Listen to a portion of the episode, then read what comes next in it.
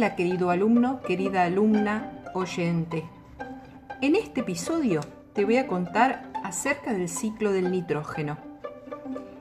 El nitrógeno atmosférico es un gas muy poco reactivo. Ello se debe a que los dos átomos de su molécula están unidos muy fuertemente por un enlace triple.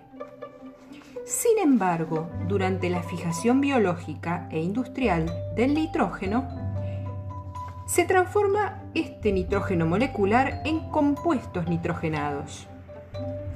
El nitrógeno gaseoso de la atmósfera es un elemento y se convierte en compuestos denominados nitratos y otros compuestos también que las algas y plantas superiores son capaces de asimilar.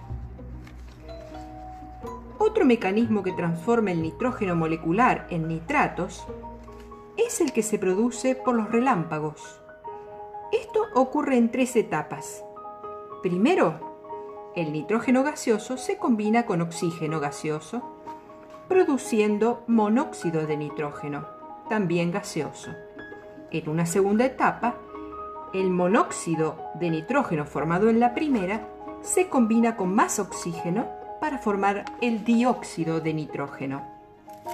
Y tercero, este nitrógeno formado se combina con agua para dar el ácido nítrico, que ya se encuentra entonces en solución acuosa. De esta forma se producen alrededor de 30 millones de toneladas al año de ácido nítrico, que se convierte luego en sales de nitrato en el suelo y constituye los nutrientes que son tomados por las plantas con las que se alimentan luego los animales para sintetizar proteínas y otras biomoléculas esenciales.